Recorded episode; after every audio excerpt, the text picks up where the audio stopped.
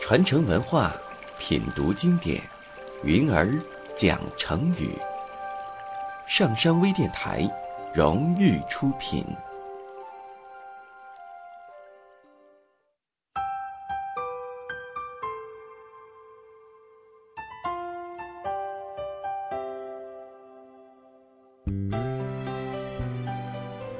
嘿，亲爱的朋友，大家好，欢迎你收听云儿讲成语。今天我要给大家讲的成语是“明日黄花”。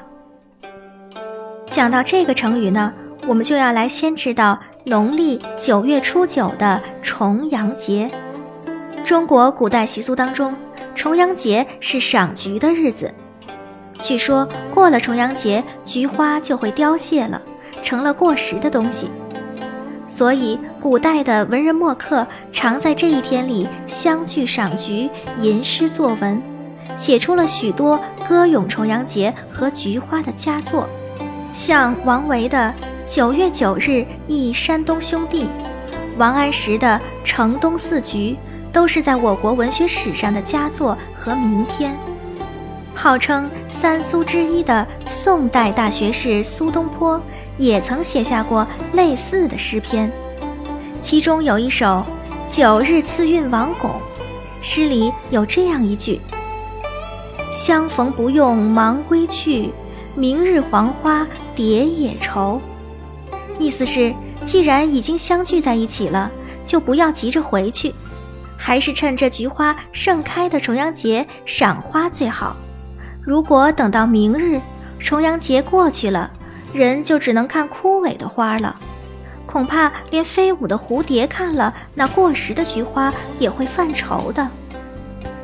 后来大家便将“明日黄花”作为一个成语流传了下来。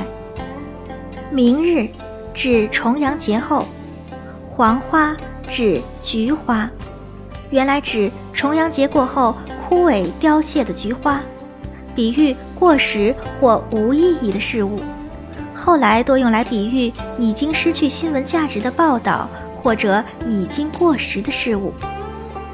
比如，我们可以说，这个消息早已经成为明日黄花了，没有新闻的价值了。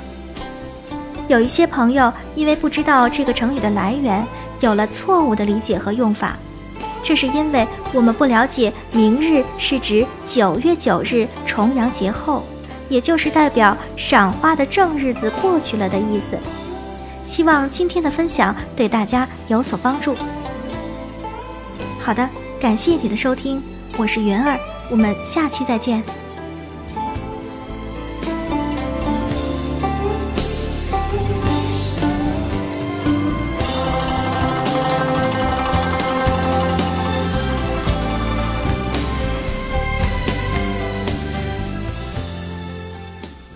下载喜马拉雅手机应用或登录微信搜索“上山之声”或 SS Radio，关注上山微电台，听友 QQ 群二五八二八二六，让我们一路同行。